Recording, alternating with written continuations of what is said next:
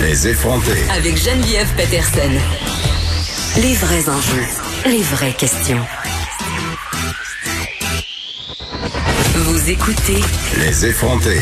Suite à la défaite du Canada au Conseil de sécurité de l'ONU, on se demande où en est, où on en est comme pays sur la scène internationale. J'en parle avec François Audet, directeur de l'Institut d'études internationales de Montréal. Monsieur Audet, bonjour. Bonjour. Écoutez, euh, je veux pas niaiser avec ça, mais hier, quand, quand la nouvelle est sortie, qu'on qu'on faisait pas l'ONU, guillemets, la première analogie qui m'est venue en tête, c'est celle du ballon chasseur. Est-ce que quand on était au primaire puis qu'on on attendait d'être choisi, là, on n'est même pas les derniers à être choisis dans l'équipe, on reste sur les lignes de côté. Euh, oui, ça donne un peu ce sentiment, hein, parce que le processus, là, ça rentre dans les détails, c'est assez complexe. C'est un, une espèce de, de 2-3, si vous voulez. Euh, et euh, mais si déjà d'entrée de jeu, les deux deux pays avaient une majorité, ben, ce sont les deux qui passaient. Donc nous, on n'a pas pu passer au deuxième tour, et donc automatiquement, ce sont les deux autres pays qui ont, qui ont accédé, qui ont eu un siège.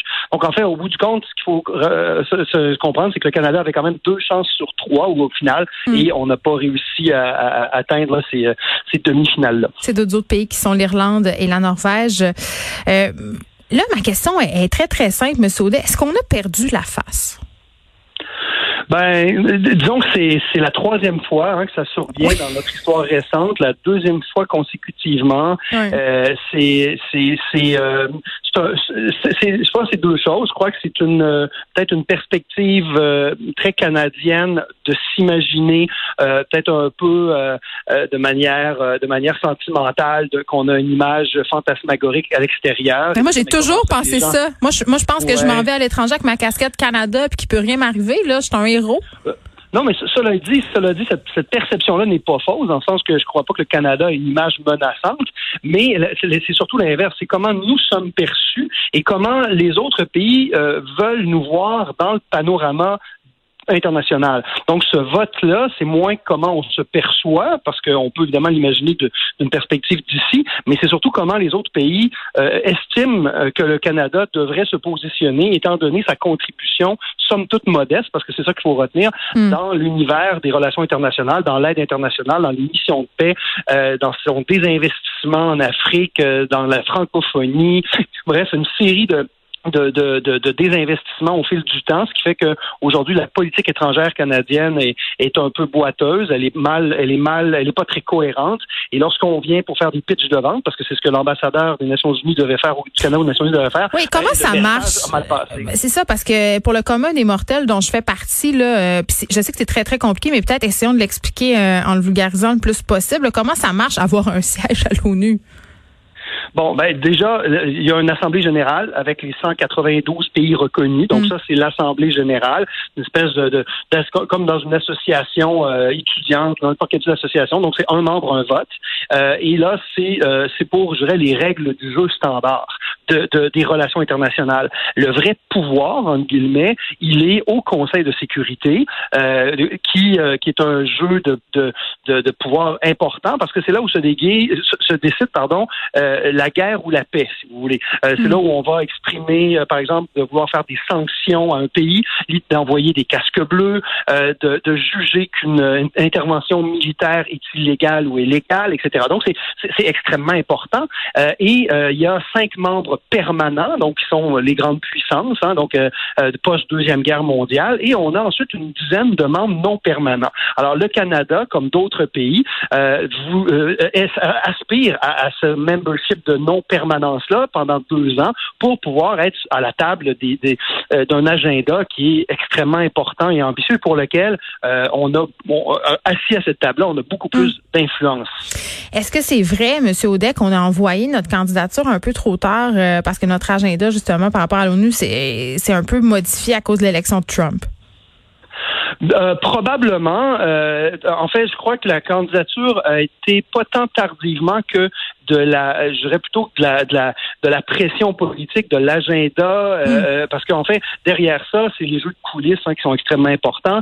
C'est des ententes bilatérales, par exemple, avec des, des, euh, des pays tiers. Là, je prends un exemple, le Canada, d'ailleurs récemment, il l'a fait dans, dans cette perspective-là, annonce qu'il va soutenir tous les petits pays insulaires qui risquent d'avoir de graves problèmes avec la, les changements climatiques. Alors, on va donc démontrer qu'on veut appuyer ces pays-là avec certaines annonces importantes. on va faire des annonces importantes, par exemple, pour aider les pays de la francophonie en Afrique de l'Ouest, par exemple. Alors, c'est, ce sont ces, ces négociations-là, ces mm. annonces-là, qui vont faire en sorte qu'un pays va tendre l'oreille plus vers nous ou un autre. Alors, le, délai, le délai, je vous dirais, c'est moi de la manière dont je l'ai perçu, c'est que cet agenda-là, notre campagne, finalement, ça faisait quand même plusieurs années que ça avait été annoncé, mais notre vraie campagne a, débuté seulement il y a à peine un an officiellement, puis elle s'est vraiment mise en branche, je vous dirais, depuis l'élection récente là, de, du, euh, du, gouvernement Trudeau et non pas de la précédente, alors qu'on était déjà en campagne, en guillemets. Alors, la campagne avait évidemment commencé,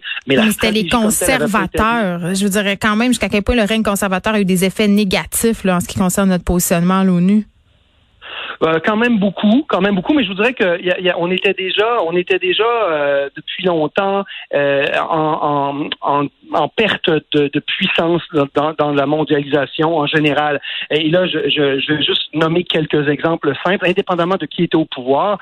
donc, on, on s'est désengagé beaucoup de notre diplomatie internationale. Donc, les, les diplomates, les ambassadeurs canadiens et canadiennes, donc nos ambassadeurs qui nous représentent à l'étranger, les trajectoires de la diplomatie, le rôle qu'ils joue dans, l'entretien de relations avec des pays dans le monde entier. On n'a pas, on n'a pas cette ambition-là de faire un recrutement euh, d'expertise et, comme dans n'importe quelle entreprise, d'aller chercher hein, les, les, meilleurs et, de les positionner, d'avoir une trajectoire à long terme. Pourquoi? c'est extrêmement important.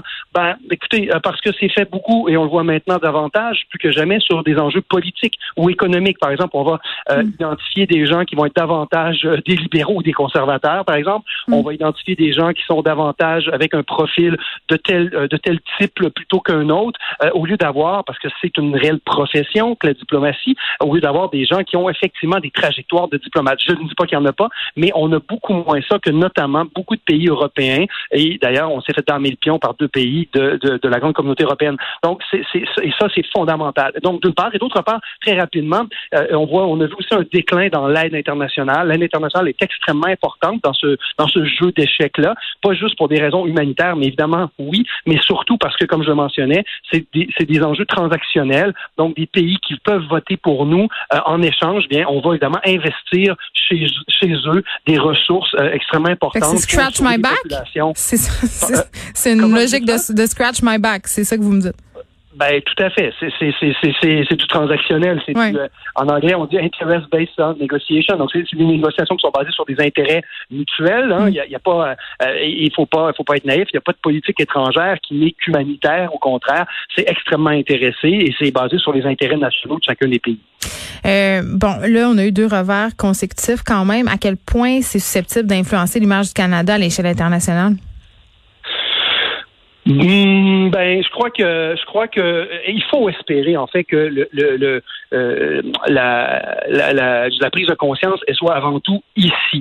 Euh, et plusieurs experts, des collègues de, de, de, partout au Canada l'ont mentionné depuis les dernières 24 heures. Ça prend une, ce qu'on appelle une mise à jour de notre politique étrangère. Il faut absolument que le Canada puisse euh, développer une politique étrangère qui soit en 2020 euh, post-Covid euh, et qui soit évidemment aussi ancrée sur des réalités de, de, de, de, des enjeux qui touchent nos pays partenaires. On n'a pas fait cet exercice-là depuis fort longtemps et la mm. politique étrangère canadienne euh, et, se, se bute à plusieurs euh, plusieurs incohérences. Alors, le, je vous dirais que oui, c'est c'est c'est c'est pas c'est grave pour l'image internationale, mais ce qu'il faut ce qu'il faut espérer, c'est qu'il y aura un reality check, donc une prise de conscience ici chez nous et à Ottawa évidemment, pour qu'il y ait cette mise à jour de la de la politique étrangère. Et c'est sûr, il faut le rappeler rapidement que euh, on, que M. Trudeau, hein, quand il s'était fait élire, avait dit le Canada est de retour et il avait beaucoup misé presque essentiellement là-dessus et ça n'a pas fonctionné. Bon, OK, là, M. Audet, je veux pas qu'on se laisse sur une note aussi négative parce que c'est comme pour les étudiants, là. Avant de, donner le pot, il faut envoyer les fleurs, mais là, nous, on a fait le contraire. il n'y a pas nécessairement que du négatif, là. Si je pense entre autres à la gestion de la pandémie, est-ce que ça va nous faire bien paraître ça au sein de l'organisation? Euh, ben, évidemment. Donc, cet échec-là met en relief euh, nos faiblesses, nos défauts. Euh, mais, je pense que, et vous l'avez dit euh, un peu tout à l'heure, c'est que le Canada quand même garde une excellente réputation internationale, mais c'est quand même est un peu est un peu l'objet d'une certaine naïveté. On n'est pas assez dans le dans la dans le real politique, donc dans les enjeux plus concrets, dans les enjeux financiers, dans les enjeux économiques, des enjeux d'aide au développement. par contre, on a on a d'excellents, une fonction publique, euh, notamment ce qu'on appelait l'ancienne ACDI, hein, donc tous les hauts Mm. fonctionnaires, cette expertise-là de l'aide étrangère, euh, de, de l'analyse politique internationale, ils sont, sont euh, on a c'est très fort et très reconnu. On a aussi parmi la diplomatie canadienne des gens extraordinaires qui nous représentent euh, quotidiennement, qui ont fait un, un job fantastique, notamment de rapatrier tous les, les Canadiens qui étaient euh, pris à, à- à l'étranger durant la, durant la crise. Et je crois aussi qu'il y a un espace laissé libre, notamment avec ce qui se passe aux États-Unis, donc un, un repli des États-Unis sur lui-même, Ouais. pour que des pays comme le Canada bombent un peu plus le torse euh, pour, euh, pour exprimer des, des valeurs, euh, euh, disons, simplement plus humaines que ce que les États-Unis nous donnent actuellement. Et il faut absolument que le Canada porte cette, cet agenda-là euh, dans sa politique étrangère. Alors, je, tout n'est pas négatif, ça va de soi, mais là, disons qu'on est un peu en lendemain de veille difficile euh, et c'est même difficile pour moi de vous de, de pouvoir énoncer euh, avec beaucoup d'enthousiasme nos, nos, nos grandes nos grandes réalisations. Mais on est on a des, des on a beaucoup d'influence dans des grandes organisations et notamment aux, Nations Unies. Il y a des Canadiens et des Québécois placés dans des postes extraordinaires qui ont une grande influence. Il faut jouer aussi sur ces euh, sur ces personnages-là dans l'échiquier. Bon, écoutez, euh, M. Audel, il de veille, euh, ça a ce côté positif que ça passe. On va juste prendre deux Advil, deux Tylenol et attendre que le mal de tête s'en aille. François Audet, merci, directeur de l'Institut d'études internationales de Montréal. Ça me fait plaisir. Au revoir. Bonne journée. Geneviève Peterson.